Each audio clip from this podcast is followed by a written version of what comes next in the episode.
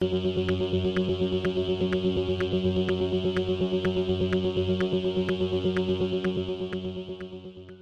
y caballeros, bienvenidos a 10 a 15, un podcast donde se habla de películas y series en un lapso de 10 a 15 minutos. Yo soy Ángel y en este episodio doble tanda voy a estar hablando de la nueva película polaca titulada How I Fell in Love with a Gangster y del documental Diego The Last Goodbye o Diego el último adiós. How I Fell in Love with a Gangster está disponible en Netflix, mientras que Diego The Last Goodbye está disponible en HBO Max. Así que sit back, relax, que 10 a 15 acaba de comenzar. Kim jesteś? Nikoś, opak z miasta. How I Fell in Love with a Gangster es una película dirigida por Maciej Kawulski, escrita por Kawulski y Krzysztof Gureczny. La película eh, trata sobre una misteriosa mujer que recuenta el surgir y caída de Nikodem Nikos Kotarczyk, uno de los grandes gangsters en la historia de Polonia.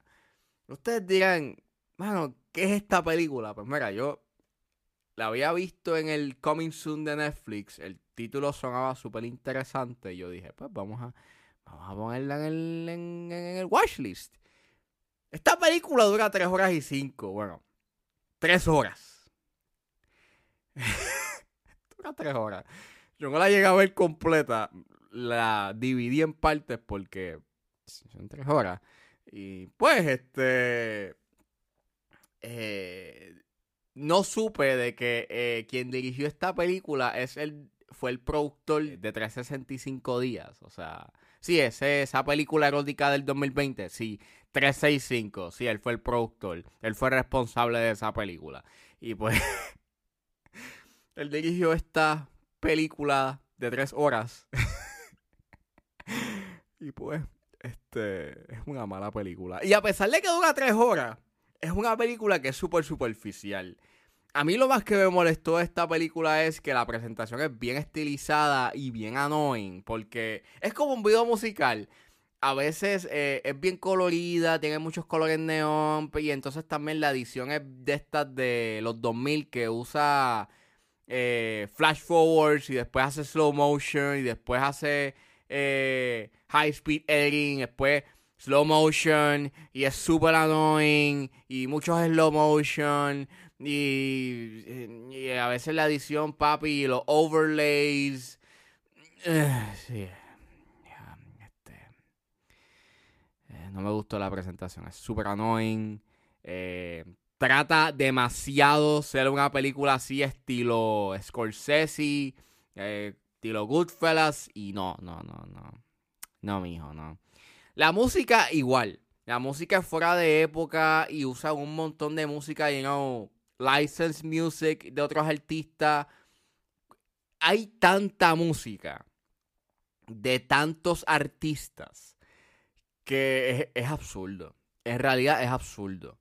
Y pues volvemos. Quiere molar este estilo like, como una película de Martin Scorsese, pero no llega a la sutileza y elegancia de una película de Scorsese. El título es super misleading, o sea, no piensen de que esto es un romance, esto es una película, you know.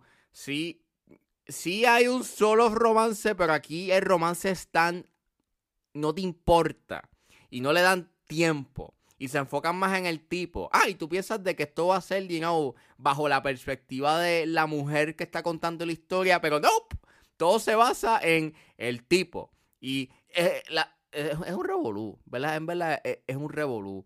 Entonces, lo peor aún es que las mujeres en esta película son tan objetificadas y solamente las utilizan para escenas de sexo, así que no, no, no entras a la psiquis de las mujeres que Nikos estuvo you know, y tuvo una relación. No, mano, solamente están para sex scenes and that's it. Y hay tantos sex scenes en esta película que es absurdo, es ridículo. Ya yo estaba like cansado, enojado, molesto, indignado. Sí, yo estaba en ese nivel. Este, no trae nada nuevo a la mesa. Es tu típica película de gangsters. Bueno, sí, lo único que trae nuevo a la mesa es que dura tres horas. Este, pero fuera de eso, es your same old story, you know, gangster story. Y no trae nada nuevo a la mesa. Es, es tan es tan annoying, es tan absurda, las actuaciones son bien exageradas, es super cringy. La manera en cómo cuenta su historia es... es Tienes a esta mujer que fue pareja de Nikos, que está contando lo que él hizo y su vida. Pero entonces dentro de lo que ella está contando, tienes a los personajes rompiendo la cuarta pared y contando lo que estaba pasando y lo que él hacía. Y yo estaba like, ¿por qué? ¿Por qué? Que esto contribuye. Eh, eh, trata de ser como que bien, you know, edgy, smart y, y como que mucho más inteligente de lo que la película es. Y no, no es inteligente, no es profundo, es bien manipulativo emocionalmente hablando, eh, bien, es bien melodramático no tiene un momento lleno de calma. La película siempre está como que, you know, en este constante, you know, we need to do this, we need to do this. Y, es como, yeah, no vean. En realidad, no vean How I Fell in Love with a Gangster si desaparece de sugerencia, pichenle. Prefiero que vean Goodfellas o The Wolf of Wall Street, que son películas que tienen un mejor estilo y son dirigidas por Scorsese y no tienes a alguien que quiere emular el estilo de Scorsese. So yeah, mejor vean esas películas y pichenle a How I Fell in Love with a Gangster.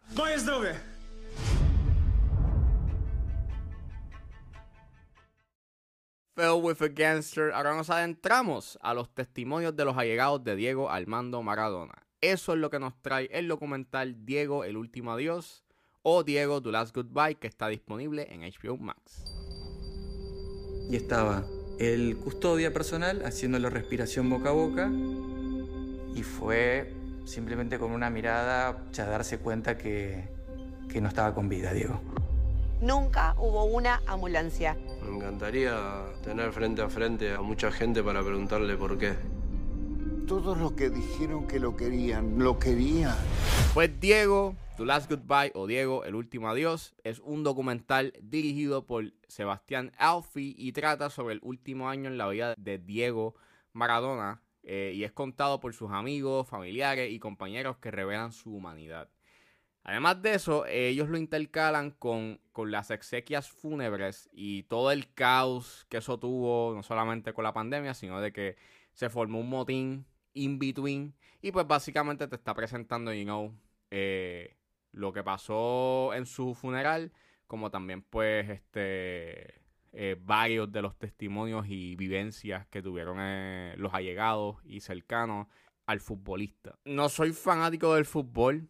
Este vi el documental porque lo habían añadido la semana pasada, even though el documental salió en el 2021.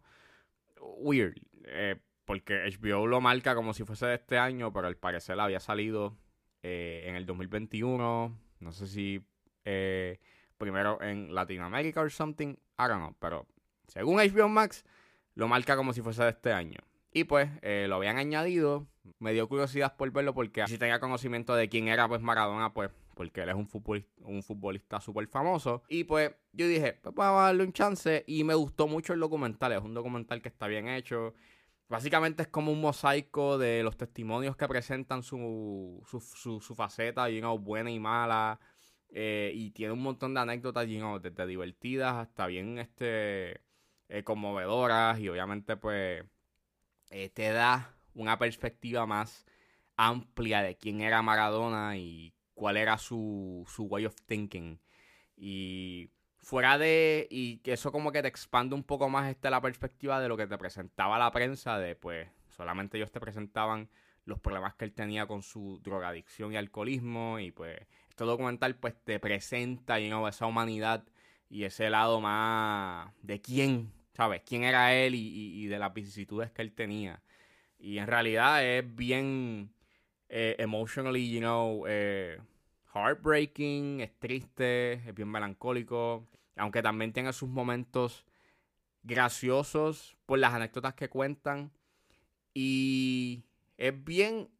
Em, resuena emocionalmente, si llega a tener una resonancia eh, e- emocional bien efectiva, técnicamente es bien impecable, la fotografía es súper linda.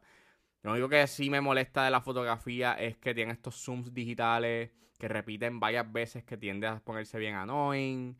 El final termina siendo, you know, me hizo teared up a little bit porque eh, tú puedes ver como que el aftermath de las cosas que hizo Maradona y, hasta un punto, you know, este, la fe que le tenía a los jugadores eh, con el último, en, en su último año cuando él fue manager de ese equipo eh, de fútbol en, en Argentina. And it's very, you know, bittersweet. Y es un documental bien, bien hecho. Este, y aunque sí llega a tener un, llega a ser un poco desenfocado porque abunda muchos temas, al igual que también como que varios de los varios de los que entrevistan tienen esta sospecha de que eh, hubo una negligencia eh, por parte de los médicos eh, al tratar la salud de Maradona y al final como que te dejan claro de que hubo este eh, acusaron a varios de los médicos de homicidio y también te deja claro de que pues varios de los implicados pues eh, los documentalistas trataron de tener algún contacto con, con, los implicados pero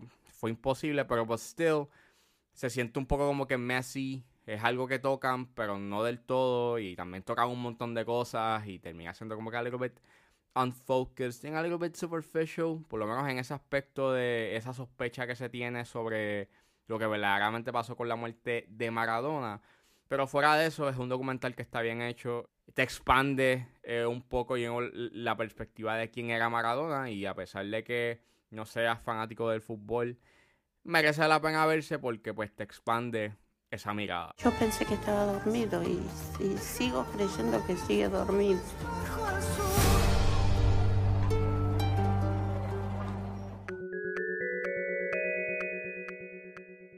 Bueno, eso fue todo en este episodio de 10 a 15. Espero que les haya gustado. Suscríbanse a mis redes sociales. Estoy en Facebook, Twitter e Instagram como ángeles.pr.